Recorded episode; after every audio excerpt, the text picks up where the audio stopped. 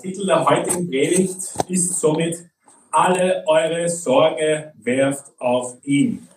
Und zwar äh, muss ich sagen, mit einem Rufzeichen, mit einem Rufzeichen versehen. Es ist ein Befehl. Ja? Und ähm, es ist auch als Befehl zu verstehen. Und die Bibel hat sehr viele Befehle. Also wir haben sehr viele hunderte, tausende Befehle im Neuen Testament, im Alten Testament. Und Befehle sind nichts Unübliches im Wort Gottes. Äh, Befehle helfen uns zu wissen, was äh, verlangt ist. Ähm, und es hat schon etwas, äh, wenn es klare Befehle gibt in der Bibel, wenn es klare Anweisungen gibt in der Bibel. Das hat schon was. Ähm, warum sage ich das so klar und deutlich? Also ich, ich, ich, bin immer jemand, der in meiner Arbeit zum Beispiel gerne Befehle annimmt. Ja?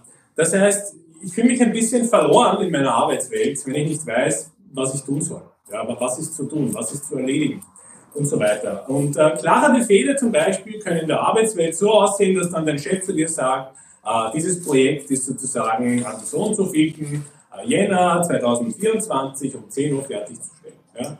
Dann gehen mir sofort die Augen und sagen, okay, ich weiß, wohin ich arbeiten muss. Ich weiß, was meine Deadline ist. Ich weiß, was ich tun muss. Und äh, wenn es sich nicht ausgehen sollte, dann muss ich extra Zeit einplanen und kann das auch, wenn der Befehl rechtzeitig kommt? Wenn es einen Tag vorher kommt, dann ist es ein bisschen schwieriger natürlich. Ja? Ähm, oder vielleicht sagt der Arbeitgeber, geh äh, zum Kunden und äh, ermittle dies oder das oder schau dir die Anforderungen an, was will der Kunde und so weiter. Dann weiß ich, was zu tun ist an diesem Tag. Okay? Ähm, und deswegen glaube ich, ist es gut, klare Befehle zu haben.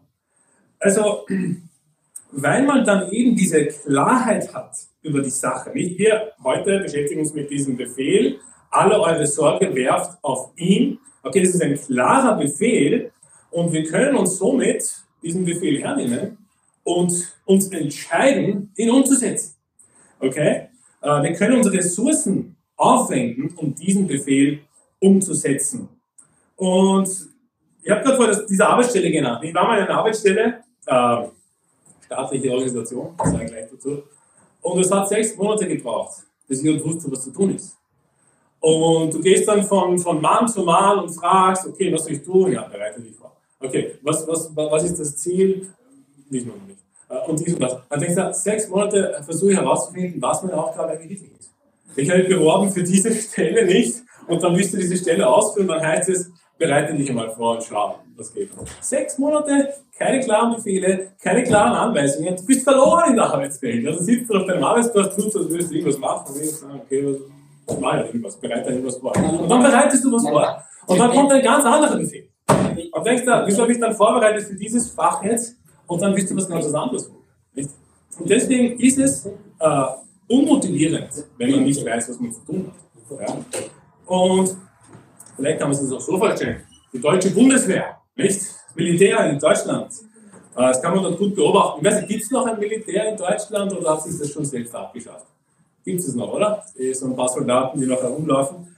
Äh, und diese paar, die es noch gibt, ja, die noch äh, sich trauen, irgendwie das Land zu verteidigen, ähm, wenn du denen, also wenn der Sergeant oder wenn der General oder Kommandant ihnen sagt, hey, geh dorthin, was denken Sie, was die Antwort lauten muss bei der Bundeswehr? Vielleicht möge einer behaupten, okay, okay. Oder andere würde sagen, von mir aus ausnahmsweise heute, ja, gehe ich halt, mach das. Okay. Also wenn du so eine Antwort gibst auf diesen Befehl, dann kriegst du ordentliche Probleme mit deinem Vorgesetzten. Ja? Wer kennt die Antwort? Wie soll die Antwort lauten? Jawohl. Jawohl! Amen. Ganz genau. Jawohl! Okay? Nicht nur ja. Genau. Ja, wohl ist es. Wohl ist es. Es wird gemacht, es wird ausgeführt. Und ich meine, das können wir uns schon abschauen diese, diese Antwort auf Gottes Befehle, hey, in diesem Fall jetzt heute, kommen wir noch drauf zu sprechen, alle eure Sorge werft auf ihn. Jawohl, ja. Jawohl, ich werfe meine Sorgen auf dich, ich muss mir keine Sorgen mehr machen. Und es ist, es ist einfach, ähm, ja, beunruhigend, diese heutige Zeit, oder? Ich meine, wir gehen durch, durch, durch eine Zeit, wo wir nicht mehr wissen, was am morgigen Tag passiert. Letztens habe ich, äh, vorgestern habe ich gelesen in der Zeitung, äh, irgend so ein komischer NATO-General hat gesagt, wir werden bald im Krieg mit Putin sein, in fünf Jahren. die NATO muss jetzt aufrüsten, nicht? wir müssen bald kämpfen und so weiter. Und du weißt nicht, wohin es geht, die Reise in diesem Land. Dieses Land äh, hat sich nicht nur selber abgeschafft, ich meine, wir Ösis, ja, wir Österreicher, wir scherzen gerne über die deutsche Regierung nicht, ich meine, die sind weg, die haben sich abgeschafft, ja, die gibt es nicht mehr. Das hörst du so oft in unserem Land. Und natürlich so viele Parteien auf einmal, alle machen genau das Falsche, es kommen nur fünfmal falsch. Nicht, nicht nur einmal falsch, nicht fünfmal falsch. Ja, fünf falsche. Und dann kann nur noch mehr Falsches rauskommen. Aber egal, Spaß beiseite. Kommen wir zur heutigen äh, Predigt. Also alle eure Sorgen wirft auf ihn, werft auf ihn, äh, denn er sorgt für euch, ist die Begründung. Also denn ist eine Begründung, weil er sorgt für euch. Okay? Und dann geht es weiter in der Sache, seid nüchtern und wacht an eure Widersacher. Der Teufel geht umher wie ein brüllender Löwe und sucht, wen er verschlingen kann. Dem widersteht fest im Glauben, in dem Wissen, dass sich die gleichen Leiden erfüllen eurer Bruderschaft, die in der Welt ist. Der Gott aller Gnade aber, der uns berufen hat, zu seiner ewigen Herrlichkeit in Christus Jesus. Er selbst möge euch, nachdem ihr eine kurze Zeit gelitten habt, völlig zubereiten, festigen, stärken, gründen. Also, bevor ich jetzt in die Materie hineinsteige, wen adressiert der Petrus hier eigentlich? Ähm, also im ersten Kapitel, im 1. Petrus 1, lesen wir zum Beispiel davon, in Vers 1, Petrus, Apostel Jesu Christi, an die Fremdlinge in der Zerstreuung in Pontus, Galatien, Kappadokien, Asia und Bithynien, die auserwählt sind, gemäß der Vorsehung Gottes des Vaters in der Heiligung des Geistes, zum Gehorsam und zu Besprengung mit dem Blut Jesu Christi, Gnade und Friede werde euch mehr und mehr zuteil. Das heißt, die diejenigen, die adressiert werden, sind Christen. Das sind höchstwahrscheinlich Heidenchristen, weil der Petrus nachher auch davon spricht, die ihr einst nicht ein Volk wart und jetzt aber ein Volk Gottes seid. Das heißt, er adressiert hier klarerweise Christen in der Zerstreuung, nicht in den ganzen Ländern, nicht, und er nennt auch einige nicht Asia, Bithynien, Kappadokien und so weiter. Also er spricht uns eigentlich direkt an. Ja, er spricht uns nicht nur vor 2000 Jahren an, er spricht uns auch heute noch an, weil es ja bis heute noch Sorgen gibt. Oder? Ich kann mir nicht vorstellen, dass, dass wir in einer Zeit sind, wo es keine Sorgen mehr gibt. Also wir haben immer noch Sorgen, wir haben immer noch äh, Widersacher, steht im Vers A, der Teufel existiert immer noch, er wird immer existieren, ja, er wird, er wird uns immer wieder versuchen anzuklagen, uns zu widerstreben, äh, die Gemeindetätigkeiten zu stoppen und so weiter und so fort. Den gibt es immer noch und wir müssen immer noch wieder stehen fest im Glauben. Und deswegen ist dieser Brief so aktuell wie noch nie. Und Eben, die Bibel sagt, alle eure Sorge werft auf ihn, denn er sorgt für euch. Was bedeutet das jetzt? Was bedeutet das für uns als Baptisten, die ein zuverlässiges Wort? Nun, was ist überhaupt eine Sorge? Eine Sorge ist ein bedrückendes Gefühl. Okay? Es ist ein bedrückendes Gefühl, es kann auch der Angst sein, der Furcht sein, nicht? Dass etwas passieren könnte. Das ist eine Sorge. Und du wirst mich fragen, ja, aber wie willst du diese Sorgen sozusagen loswerden? Wir alle haben doch Sorgen. Ja, wir alle haben natürlich Sorgen. Ich, ihr habt Sorgen, ihr habt Sorgen. Menschen der Welt haben auch Sorgen. Jeder Mensch hat Sorgen. Jeder Mensch hat so Dinge, wo er drüber nachdenkt und die beunruhigen ein bisschen und denkst du, wie muss ich jetzt handeln? Wie muss ich jetzt weitergehen? Was ist der nächste Schritt? Nun, die Welt hat Gott nicht. Das heißt, sie kann Gott nicht in die Gleichung mit einberechnen. Das ist ihr Nachteil. Sie muss selber ihre Sorgen sozusagen stillen. Aber wir haben den Herrn. Und was wir tun können ist, wir können unsere Sorgen hernehmen, diese bedrückenden Gefühle und Ängste, und wir können sie auf den Herrn werfen. Okay? Ist wie Basketballspielen. Hast du mal, ja, ich habe mal Basketballkörper geworfen, nicht 10 von 10 sozusagen. Wirf sie einfach auf den Herrn. Triff sie hinein. Ja? Und es geht dann hinein und es ist jetzt bei ihm. Der Ball ist natürlich immer noch da, okay? aber er ist sozusagen durch diesen Korb gegangen und, und, und, und jetzt, das kann man sich vielleicht so vorstellen, wenn die Sorge durch Gott sozusagen geht, dann hat er die ganze Sache in der Hand. Okay? Und wir können auf ihn vertrauen. Nun, jetzt müssen wir fragen, wie werfe ich meine Sorgen auf ihn? Okay, wie werfe ich meine Sorgen auf ihn? Schlagen wir gemeinsam Psalm 55 auf. Psalm 55.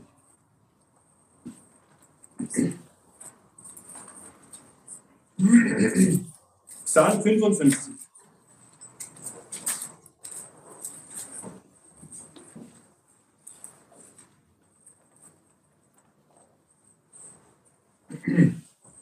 Psalm 55, Vers 23.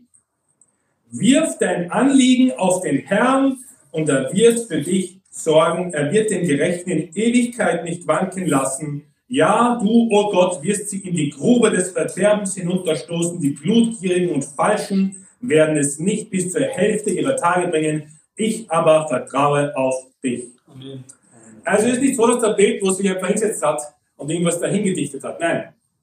Vieles, was der Petrus sagt, ist eigentlich aus der Bibel direkt zitiert. Das ist ein Vers, der eins zu eins genau dasselbe ist wie 1. Petrus 5,7. Alle eure Sorgen werft auf ihn, wirft den Anliegen auf den Herrn. Also wir sehen, Anliegen und Sorge ist dasselbe. Okay? Ein Anliegen, was mir am Herzen liegt, ein Anliegen, was ich habe, was mir, was mir sozusagen Angst bereitet, eine Bedrückung bereitet, eventuell auch schon fast eine Depression bereitet.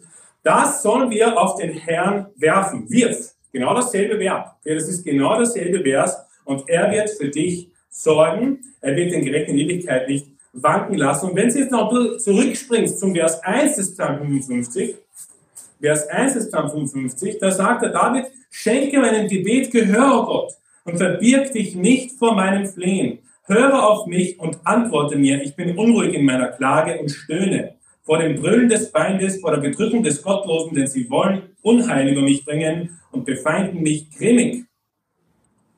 Und wir sehen jetzt, wie der David seine Sorgen auf den Herrn geworfen hat, oder? Na, wie war das? Durch Gebet durch Gebet. Schenke meinem Gebet Gehör, o oh Gott. Durch Flehen, durch Beten, ja, durch den Herrn in meine Probleme hineinbringen.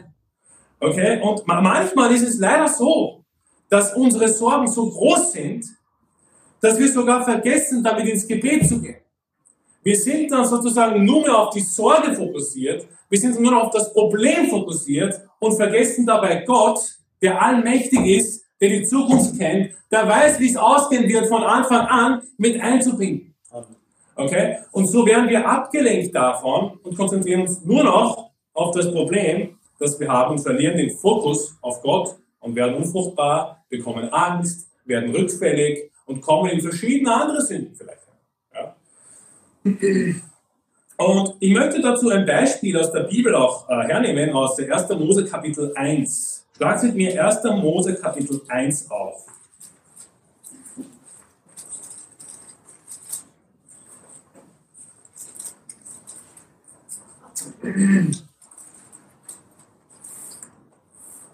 Erster Mose Kapitel 1, ja, Kapitel 1, Kapitel 12 sollte es eigentlich. Geschichte mit Abraham.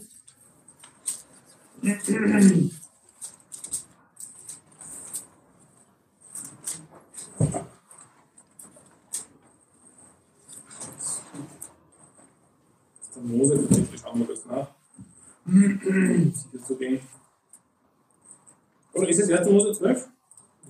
Ja. ja, perfekt.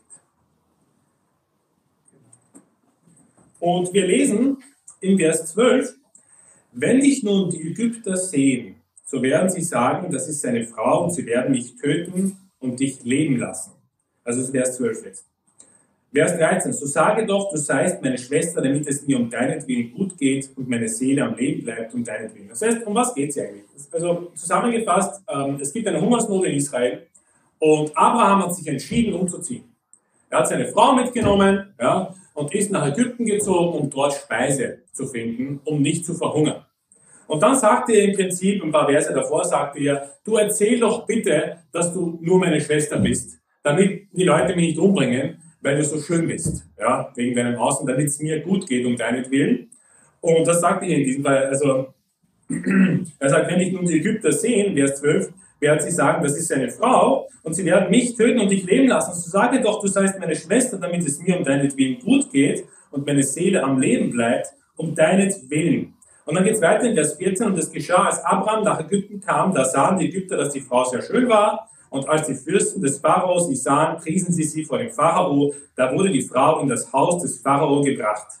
Und es ging Abraham gut um ihretwillen, und er bekam Schafe, Rinder und Esel, Knechte und Mägde, Eselinnen und Kamele. Aber der Herr schlug den Pharao und sein Haus mit großen Plagen und Sarais der Frau Abrahams willen. Da rief der Pharao den Abraham und sprach, was hast du mir da angetan? Warum hast du mir nicht mitgeteilt, dass sie deine Frau ist? Warum hast du gesagt, sie ist meine Schwester, sodass ich sie mir zur Frau nehmen wollte? Und nun siehe, da ist deine Frau, nimm sie und geh. Und der Pharao bestimmte seinetwegen Männer, die ihm und seiner Frau und allem, was er hatte, das Geleit gaben. Das heißt, die Geschichte ist sehr bekannt, also sehr viele äh, Menschen kennen die Geschichte auch.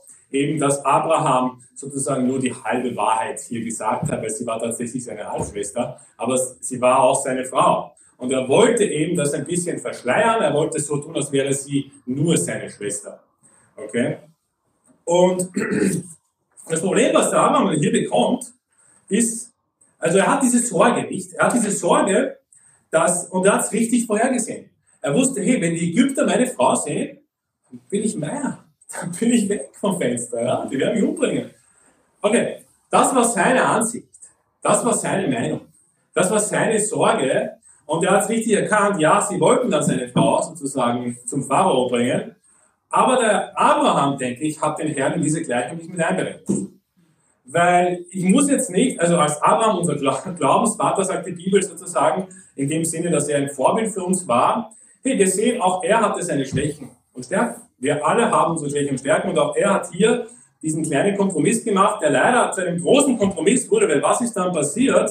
Der Pharao hat die Frau genommen, Gott sei Dank haben sie nicht miteinander, äh, er wollte sie heiraten sozusagen, wollte sie zur Frau nehmen. Er sagt, er sagt nicht, er hat sie schon zur Frau genommen.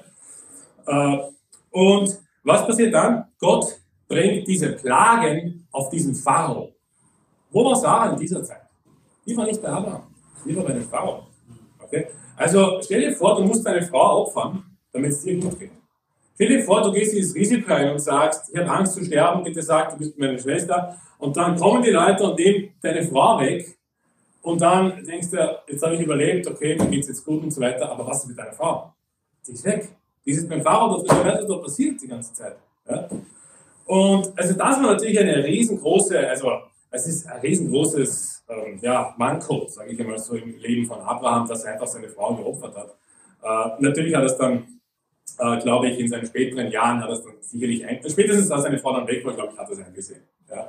Weil das bleibt ja nicht einfach so, das geht nicht an dir vorbei, nicht? Der, der nimmt deine Frau und du denkst dir dann, ich habe was richtig gemacht. Ähm, ich glaube nicht, dass er so gedacht hat. Ja. Äh, auf jeden Fall, diese ganzen Plagen kommen und der Pharao hat dann sozusagen meiner Meinung nach ziemlich richtig gehandelt. Also der hat sich scheinbar vor Gott gefürchtet ja, und hat dem Abraham in Frage, in Rede gestellt. Er hat gesagt, was hast du getan? Sie ist deine Frau. Wie soll ich sie wieder, wie soll ich wieder zur Frau nehmen? Nicht? Schau, was Gott gemacht hat. Nimm deine Frau und geh.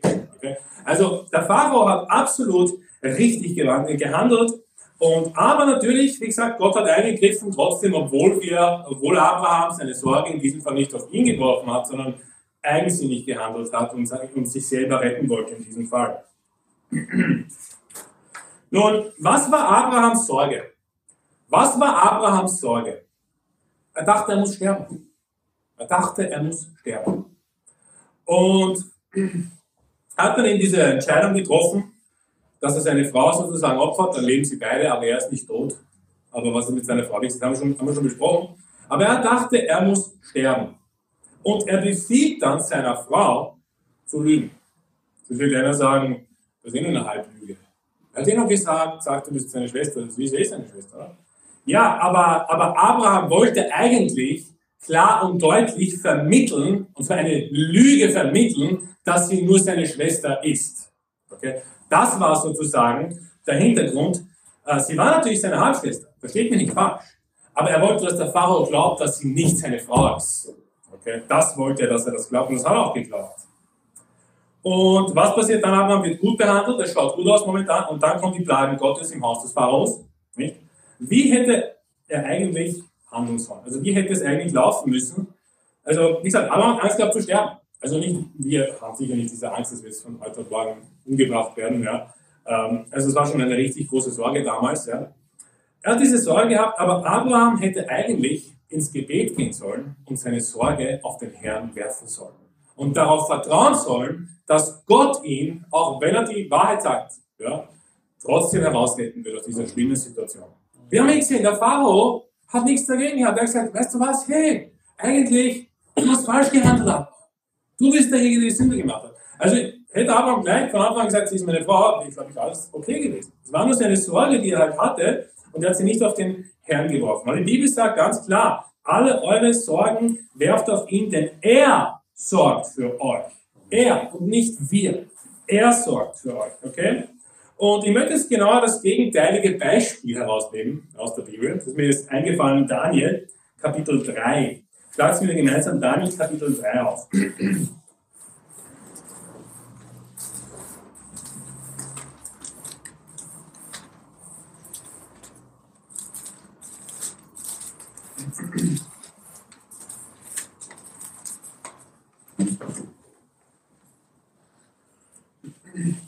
Und ich, ich meine, ich will es damit aber gar nicht schlecht machen. Also wir alle haben diese menschliche Komponente, oder? Also wir alle haben schon mal versagt in dieser Hinsicht. Okay? Und, aber trotzdem, sagen wir, ähm, wir sind schon weiter im Glauben, wie können wir handeln, wenn wir äh, weiter im Glauben sind? Wenn, wie können wir unsere Sorgen auf den Herrn werfen? Wir lernen das in Daniel Kapitel 3, Vers 1. Das ist diese Geschichte mit König Nebukadnezar. Äh, und er ließ sozusagen so ein goldenes Standbild aufstellen, 60 Ellen hoch und 6 Ellen breit, sagt die Bibel. Und er sagt dann in Vers 5, Daniel Kapitel 3, Vers 5, sobald ihr den Klang der Hörner, Flöten, Zither, Lauten, Harfen, Sackpfeifen und aller Arten von Musik hören werdet, sollt ihr niederfallen und das goldene Bild anbeten, das der König Nebukadnezar aufgestellt hat. Wer aber nicht niederfällt und anbetet, der soll augenblicklich in den glühenden Feuerofen geworfen werden. Und in Vers 16 lesen wir dann, was die Antwort von Sadrach, Mesach und Abednego waren, die Juden, die dort gelebt haben, auch in den höheren äh, Positionen. Sadrach, Mesach und Abednego, Vers 16, antworteten und sprachen zum König Nebukadnezar, wir haben es nicht nötig, dir darauf ein Wort zu erwidern. Wenn es so sein soll, unser Gott, den wir dienen, kann uns aus dem glühenden Feuerofen erretten und er wird uns bestimmt aus deiner Hand erretten, o König. Und auch wenn es nicht so sein soll, so wisse, o König, dass wir deinen Göttern nicht dienen und auch das goldene Bild nicht anbeten werden, das du aufgestellt hast. Also, das ist eine ziemlich harte Antwort. Ich meine, der König Nebukadnezar, nicht, der König über das ganze Reich, Babylon sozusagen, äh, und diese drei Juden, die sich nicht niederbeugen wollten vor diesem Standbild, kommen dann zum König und sagen, weißt du was, egal, also wir werden uns nicht niederbeugen. Aber weißt du, der Herr kann uns erretten und auch wenn nicht, so wisse, o König, werden wir es trotzdem nicht tun. Und ich weiß nicht, wie Nebukadnezar sich dann gefühlt haben muss. Ja, also gedemütigt von diesen drei Juden, ja, die, die, die ähm, in, seiner höheren, in den höheren Positionen schon waren, nicht? Und ja, ich meine, ich weiß nicht, wie mich fühlt, also wenn ich er wäre. Ähm, aber das Lustige ist, also für die, die nicht wissen, wie die Geschichte zu Ende geht, ja, sie wurden alle drei gerettet durch den Sohn Gottes im Feuerofen. Okay? Das heißt, er hat sie dort hineingeworfen, jetzt keine Zeit, das auszulesen, er hat sie das hineingeworfen, diese drei Leute, und er hat dann gesehen, da ist jemand dem Sohn Gottes gleich. Okay? Und der hat sie scheinbar gerettet, und danach kommen sie ohne irgendwie Brandspuren gar nichts zu haben. Okay, und wir lesen dann äh, in, in Daniel Kapitel 3, Vers 28, was die Reaktion von Nebukadnezar war, dadurch, dass diese drei eigentlich ungehorsam waren, der Regierung.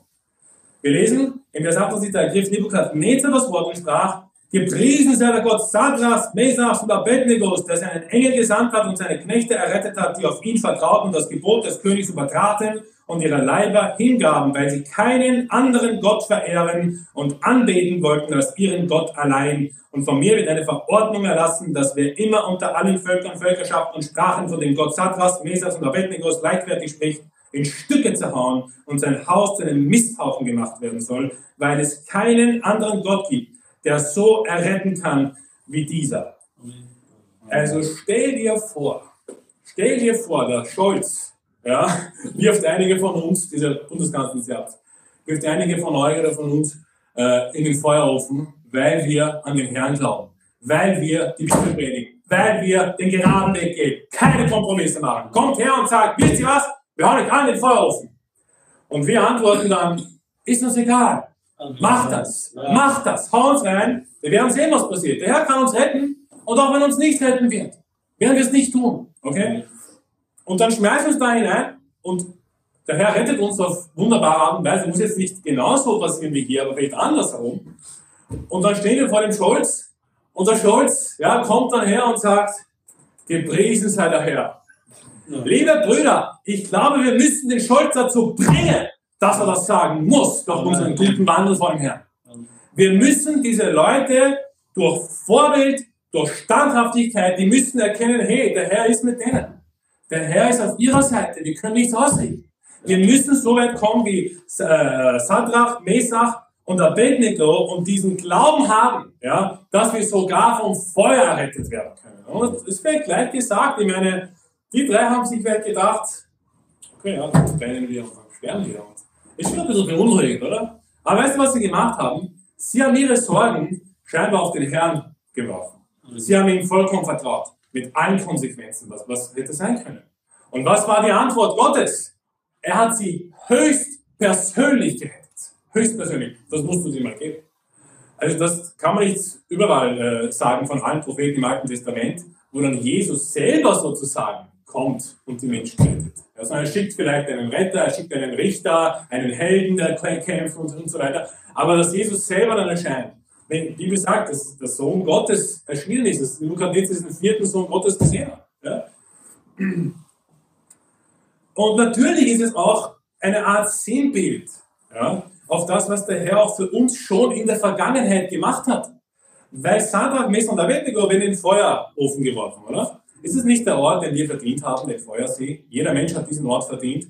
Und der Sohn Gottes rettet sie vor dem Feuerofen. Okay? Äh, und was macht er dazu? Er geht in den Feuerofen hinein. Okay? Also er geht in die Hölle sozusagen für uns und geht auch durch den Feuerofen und rettet diese Menschen. Und was, was ist noch damit vermittelt mit diesem Bild? Der Nebukadnezar, der ja vorher gar nicht gläubig war, er hat zwar vielleicht schon in Kapitel 2 Gott die Ehre gegeben, weil er gesehen hat, dass Daniel diesen Traum deuten kann, aber es steht nicht, dass er, also in, dieser, in, die, ähm, in diesem Ausmaß, was er hier sagt, steht nicht vorher. Er hat vielleicht Gott schon die Ehre gegeben, aber noch nicht gerettet, glaube ich. Und was Nebukadnezar erkennt dadurch, ist das Evangelium. Er erkennt, die drei wurden in den Feuerofen geworfen, Jesus rettet sie aus dem Feuerofen. Okay?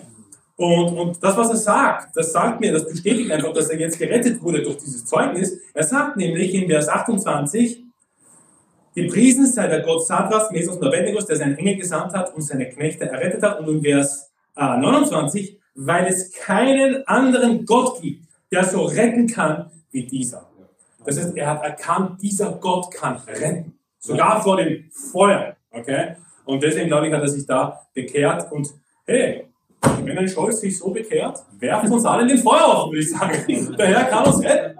Weißt du, wenn es notwendig ist, dass das passiert, dann ist es notwendig. Natürlich, wir wollen jetzt nicht ähm, Dinge herausfordern, ist eh klar. Also wenn jetzt zum Beispiel irgendwelche verrückte äh, äh, äh, da oben, ja, sage ich immer, diese, diese hohen Schichten, diese Leiter dieses äh, Volkes, dann kommen und sagen, wir werfen euch heute in den Feuersee, äh, wenn ihr nicht äh, unsere Götter anbetet, nicht, ähm, dann, naja, ich meine, okay, weißt du was, dann fahren wir einfach in die nächste Stadt, würde ich sagen. Aber hey, wenn es hart auf hart kommt, wenn sie uns jetzt gleich erwischen, wenn jetzt gleich diese Typen da hier draußen stehen und wir haben keine Möglichkeit mehr zu entfliehen, na, wir, würden wir sagen, na, wir werden nicht äh, euren Göttern folgen. Ja? Äh, und dann hauen sie uns vielleicht rein. Und vielleicht ist das eine Möglichkeit, äh, dass diese Leute auch erkennen, dass Gott der, dass der Gott der wahre Gott ist. Liebe Brüder, ja, es ist leicht gesagt für uns vielleicht, ich meine, für Sadrach, Messer und Abednego war das sicher eine schlechte Nachricht. Sie sagen, hey, wir müssen jetzt sterben. Aber sie haben ihre Sorgen, ich glaube schon, dass sie Sorgen haben. Ich glaube nicht, dass Sadrach, Messer und Abednego so perfekt waren, dass sie keine einzige Sekunde sich Sorgen gemacht hätten oder Angst gehabt hätten oder so weiter. Das glaube ich nicht. Ich glaube, sie waren Menschen wie wir und sie haben aber einfach gelernt, scheinbar, ihre Sorgen auf den Herrn zu werfen. Und das müssen wir auch lernen. Lass mich dir eine wichtige Sache sagen, eine wichtige Wahrheit. Deine Probleme und Sorgen werden nicht durch die Welt gelöst. Werden sie nicht. Sondern bei dem Herrn. Also, starten wir gemeinsam Johannes Kapitel 14 auf. Johannes Kapitel 14. In Johannes Kapitel 14 haben wir diesen wunderschönen Vers. Johannes Evangelium Kapitel 14, Vers 27. Da sagt der Jesus, Frieden hinterlasse ich euch, meinen Frieden gebe ich euch. Nicht wie die Welt gibt, gebe ich euch. Euer Herz erschrecke nicht und verzage nicht. Also der Herr Jesus unterscheidet hier zwischen dem Frieden, den die Welt gibt, und dem Frieden, den er gibt. Das ist ein großer Unterschied. Okay? Und schau, die Welt kann den Frieden nicht geben, den wir haben in dem Herrn. Kann sie nicht. Die Welt kann uns vielleicht Sicherheit versprechen. Die Welt kann uns versprechen, äh, äh, dass wir genug, dass die Wirtschaft funktioniert, äh, dass es genug Arbeitsstellen gibt, dass sie uns auffängt durch das Sozial, das, nicht Sozial, ich sage lieber gleich, was die Wahl, das kommunistische System, was sie haben, ja, und so weiter und so fort. Weißt du? Und, aber was, wenn dann ein Krieg ausbricht? Was ist dann mit dieser Sicherheit? Was, wenn dann tatsächlich wie dieser verrückte NATO-General einen Krieg anstachelt mit dem Putin und auch wegen die Bomben nach Berlin? Ich meine, wenn es so sein soll, ja, sei es so. Dieses Land hat es eh verdient. Aber was dann? Wo ist dann die Sicherheit dieses gottlosen Staates? Die ist dann immer mehr da. Okay? Weißt du, die Welt kann uns allerlei versprechen. Kann uns viel versprechen. Aber am Ende des Tages ist dieser Friede, den die Welt gibt, nichtig nicht sicher ja, und wir können uns nicht darauf verlassen. Wohingegen, wenn wir unsere Sorgen auf den Herrn werfen und auf ihn vertrauen durch das Gebet, dann, und der Herr wird uns seinen Frieden geben. Und dieser Friede, den, den lesen wir noch einige Verse, der wird uns beruhigen, der wird uns standfest halten, der wird uns Kraft schenken, ja, auf übernatürliche Weise. Und also unsere Probleme, unsere Sorgen, werden nicht in der Welt gelöst werden, egal was die Welt für Angebote hat. Ja? Egal wie gut dieser Eheberatungskurs ist, egal wie, wenn er nicht auf Gottes Wort basiert, dann bringt er absolut gar nichts. Wenn einmal war ich in meiner vor, äh, vorletzten Arbeitsstelle, ich glaube aufgehört zum 10, äh, jemand, der mir gesagt hat, ich habe ihn gefragt, bist du verheiratet? Und so, ja, ich bin verheiratet, Kinder, es läuft alles super. Sage ich, wie macht ihr das eigentlich, wenn ihr dann streitet? Also, was ist, wenn deine Frau das fühlt, bist du wartet? Was macht sie dann? Äh, hat sie dann Streit oder so? Sagen, ja, wir haben, wir haben keinen Streit. Wir, äh, also wir machen es das aus, das funktioniert. Da habe ich genau nachgefragt, aber was heißt das genau? äh, wie macht sie das aus? Und dann hat er gesagt, na, einmal äh, ich mich unter, einmal ordne sie sich. Das ist weltliche Beratung, Eheberatung, ja. Äh, aber dann habe ich gefragt, und wie schaut es dann aus? Was ist, wenn gerade dieses eine Mal, wo du dich unterordnen musst, das etwas ist, was du gar nicht machen kannst und willst? Ja? Und da war das Gespräch irgendwie unterbrochen worden und so weiter. Aber man sieht einfach diese E-Beratungskurse, diese ganzen weltlichen Geschichten, die man da lernt. Ja? Wenn sie nicht auf Gottes Wort beruhen, dann sind sie eigentlich wenig wert. Hey, ich finde es nicht schlecht, wenn, wenn eine weltliche Eheberatung Gottes Wort hernimmt und biblische Prinzipien verwendet. Das ist vielversprechend. Ja, ist ja nicht verboten und ich finde es gut, wenn irgendwelche gottlosen Organisationen bekennen, dass Gottes Wort gute Ratschläge hat. Und dann wird eine Ehe auch besser funktionieren, als wie dieser neue Schrott, den es heutzutage gibt. Ja? Aber was ich damit sagen will, ist zum Thema. Die Welt kann uns Sicherheiten versprechen, Frieden versprechen, aber am Ende des Tages ist es trotzdem unsicher. Es ist nicht ein garantierter Friede, den es hier gibt, sondern nur beim Herrn, den Frieden des Herrn, der kann uns äh, zufriedenstellen. Äh, ich lese kurz aus dem 2. Korinther 3,17, du müsst es nicht aufschlagen, 2. Korinther 3,17, da sagt der Paulus, der Herr aber ist der Geist und wo der Geist des Herrn ist, da ist Freiheit. Amen. Also, wir als gläubige Christen haben den Geist des Herrn. Wir haben den Heiligen Geist. Okay? Und da, wo der Geist des Herrn ist, da ist Freiheit. Okay? Und also unsere Sorgen und Ängste, wenn wir damit zur Welt gehen, wenn wir damit uns beraten lassen von irgendwelchen weltlichen Profis, ja, wie wir mehr Frieden oder mehr Freiheit oder unsere Sorgen loswerden können, äh, dann wirst du enttäuscht werden. Sondern die Bibel sagt eigentlich ganz klar, da wo der Geist des Herrn ist, da ist die wahre Freiheit. Hey, in der Welt hast du nur Abhängigkeiten. Du hast ständig nur Abhängigkeiten. Was ist, äh, wenn du zum Beispiel, keine Ahnung, äh, du musst einen Kompromiss machen, nicht? Du wirst beraten, musst einen Kompromiss machen, du lässt den Geist des Herrn ganz weg aus deinen Entscheidungen heraus, ja? Dann geratest du in Abhängigkeit. Okay? Äh, du wirst Dinge opfern müssen, die Gott wichtig sind. Zum Beispiel Abraham, haben wir doch gelesen. Er hat seine Frau geopfert, äh, weil er Sorgen hatte, die er selber lösen wollte. Und am Ende des Tages ist es ein Kompromiss gewesen. Er hat Kompromisse mit Gottes Wort gemacht, er hat nicht dem Herrn vollkommen vertraut.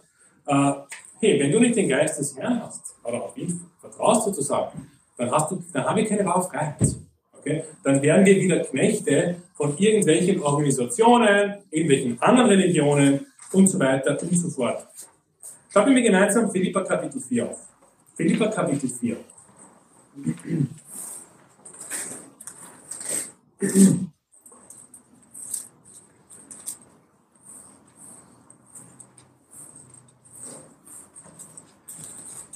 Also der Petrus ist nicht der Einzige, der den Vers aus Psalm 55 zitiert. Paulus macht es auch. Philippa Kapitel 4.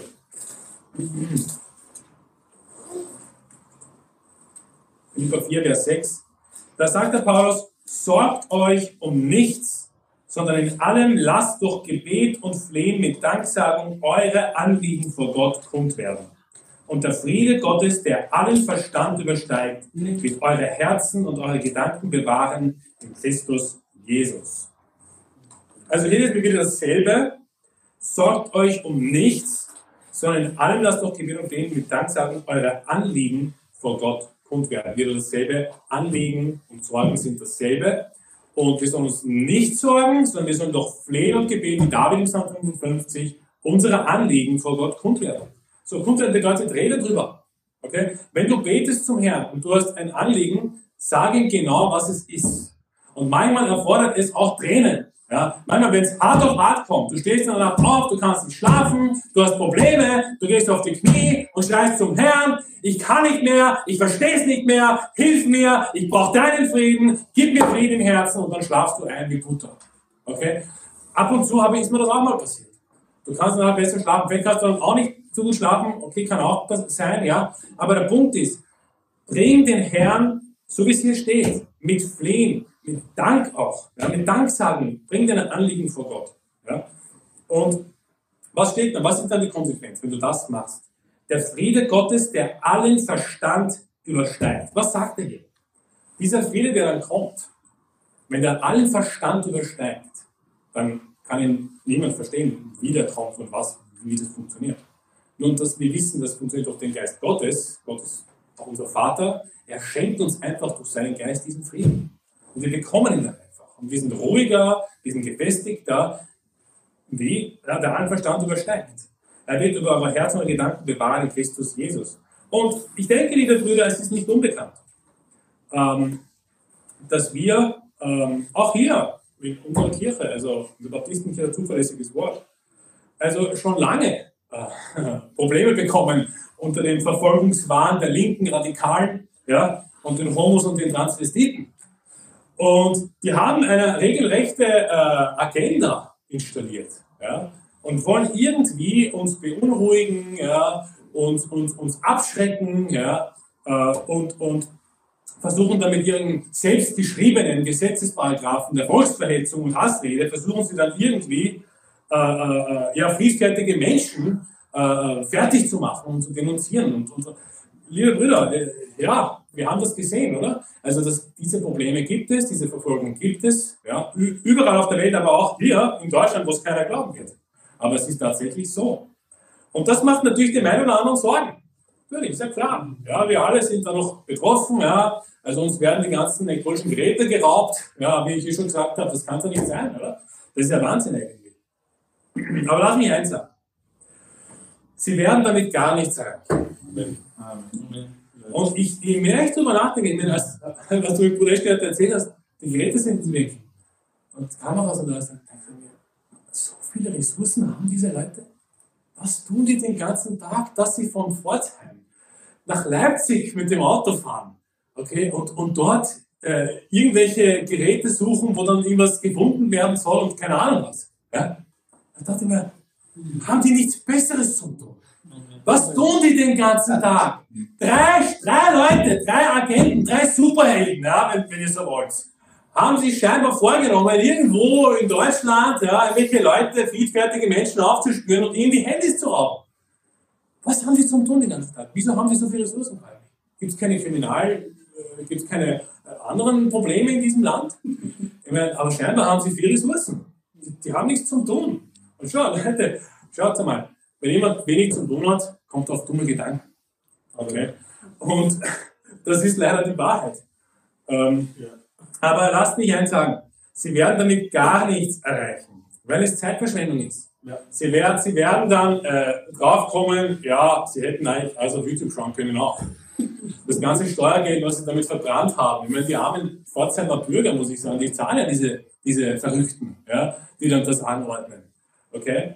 Sie werden gar nichts Neues entdecken. Wahrscheinlich glauben sie, dass wir irgendwie im Geheimen unter, dort, unter dem Tisch oder so oder unter dem Pult irgendwelche Dinge besprechen, äh, die sehr geheim sind und wichtig sind. Ja. Äh, keine Ahnung, was sie sich dabei denken, was sie da finden wollen. Ja. Ich weiß es nicht. Aber ich denke, ehrlich gesagt, es hat nichts damit zu tun, es hat einfach mit Abschreckung zu tun. Sie wollen diese Tiere zusperren, sie wollen euch zum Schweigen bringen, sie wollen nicht mehr, dass das weitergeht. Aber liebe Geschwister, ähm, ganz ehrlich, das wird auch vergehen. Diese, diese schwere Zeit wird auch einmal vorbei sein. Ja, dann geht es wieder normal weiter. Okay? Ich, meine, ich rechne immer noch mit 600 Rettungen dieses Jahr, das Doppelte vom letzten Jahr. Okay? Egal wie viele Agenten zu uns kommen und uns unsere äh, Kameras sozusagen äh, mitnehmen und ja, weiß nicht, was damit machen. Wie gesagt, vielleicht, vielleicht schauen sie dann die Predigten. Okay? Keine Ahnung, vielleicht. vielleicht brauchen sie einfach nur die Predigten. Das Einzige, was sie damit eben erreichen, ist, ja, sie verschwenden ihre Ressourcen, verschwenden es für sinnlose Dinge, aber das ist eh normal, oder? Ich meine, in diesem Land. Ist das nicht normal? Also, ähm, die Regierung bringt nichts zusammen. Das sind alles Versager. Das sind Versager. Wenn wir Ösis scherzen immer über die, ich habe schon gesagt, oder? Über die Regierung nicht und denken, das sind, das sind Versager, die können nichts. Die haben alles falsch gemacht, was man falsch machen kann. Ja, und jetzt suchen sie natürlich den Sündenbock, ihr seid schuld, ihr seid schuld, ihr, ihr verbreitet eine Volksverhetzung. Oh, also wir sind friedfertige Menschen. Ich habe noch nie was erlebt in der Richtung. Ich dachte mir, da hat mir die Haare aufgestellt. Was sind das für Lachen? Was habt ihr da in Pforzheim? Was ist da los? Ja, das ist ja nicht mehr normal, das Ganze. Und liebe Brüder, trotzdem, trotzdem, ich verstehe, dass gewisse Dinge beunruhigen. Ja, das beunruhigt ein bisschen. Und wenn sich jemand Sorgen machen sollte, ja, dann gibt es von unserer Seite eine Lösung. Okay? Und die Lösung für diese Unruhe und Sorge ist, werde ganz ruhig, runter mit dem Druck. Und weißt du, was du da machst? Wirf deine Sorgen auf den Herrn. Amen. Er wird dafür sorgen. Er wird für uns kämpfen. Er wird die bedrängen, die uns bedrängen. Also ich ganz ehrlich möchte nicht in der Haut dieser Leute stecken, die das alles angenommen haben. Das möchte ich nicht. Ja? Weil du denkst da, hey, man, sie greifen friedfertige Christen an, die Gott lieben und die Wahrheit predigen, die Bibel predigen. Okay, was wird Gott tun mit diesen Leuten? Ich meine, die haben eigentlich mehr zu fürchten als wir. Okay, wo es momentan Bedrängnis gibt, ja, okay, ist in Ordnung, nehmen wir in Kauf, nehmen wir in Kenntnis. Aber wirf deine Sorgen auf den Herrn. Die haben keinen Herrn, auf den sie ihre Sorgen werfen, aber wir haben ihn schon. Und größer ist der, der in uns wohnt, als der, der in dieser von Gott verlassenen Welt wohnt. Egal, was sie machen, was sie vorhaben, bleibt treu im Herrn, geht weiter diesen Weg, geht weiter Sehen gewinnen, lasst euch nicht beunruhigen. Diese Zeit wird auch vorbei sein, oder? Vor allem im Jahr war es ja auch so, oder? Das ist wieder vorbeigehen und dann geht es wieder bergauf. Das ist immer so, das Leben ist immer so, nicht? Auf und ab, auf und ab, auf und ab. Schön wäre es, dass man nur raufgeht, aber leider ist es nicht so. Okay, schön wäre es. Na gut, mit diesem Wort möchte ich auch abschließen. Gehen wir noch ins Gebet und singen noch das letzte Lied. Vater im Himmel, äh, wir danken dir für die äh, Kirche hier in Pforzheim. Ich danke dir auch für diese Brüder hier, die so eifrig sind und die dich lieben und die mit dir gehen. Ich bete, dass du äh, diese Kirche weiterhin segnest, dass du unser Schild bist, Herr, dass du uns bewahrst, dass du unsere Sorgen nimmst und dass du uns einfach kräftigst und diesen Frieden schenkst, den die Welt nicht geben kann, Herr. Bitte segne den Dienst hier, segne alle Geschwister, die hier sind. Und äh, im Namen Jesu bitte ich dir das an. Amen. Amen.